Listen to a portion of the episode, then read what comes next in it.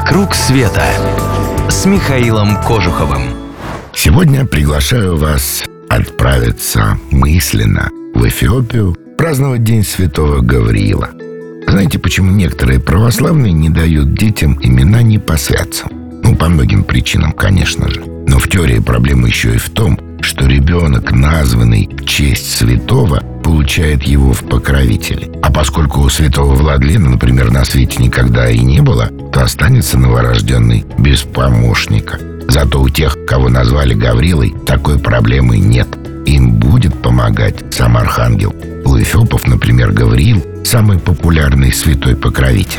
Праздник в его честь они устраивают аж два раза в году – 26 декабря и 26 июля. В эти дни в столице собираются огромные толпы верующих со всех концов Эфиопии. До 100 тысяч человек, а иногда и больше. Паломники приходят в церковь, чтобы выполнить обед, попросить о чем-нибудь или во многих случаях поблагодарить за уже исполненные просьбы и принести подношения. Некоторые особо ретивые верующие последние несколько километров несут на спине тяжелые камни. Детей, рожденных после молитв Архангелу Гавриилу, приносят в церковь для крещения.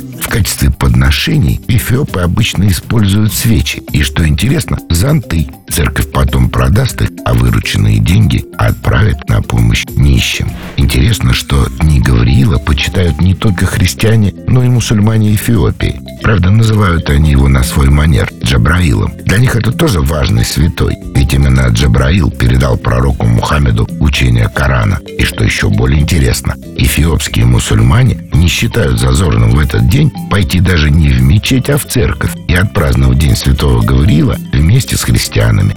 Такая религиозная толерантность. Всем бы такую. Эфиопия, кстати, одна из самых ярких стран Африки. Если еще не бывали там, очень советую. Если решитесь отметить там День Гавриила Джабраила, обращайтесь. Всю подготовку с радостью возьмем на себя. Закажем гостиницы, продумаем программу, поможем с билетами отправим и ручкой на прощание помашем. Записывайте адрес. Клуб путешествия Михаила Кожухова. www.mktravelclub.ru «Вокруг света» с Михаилом Кожуховым.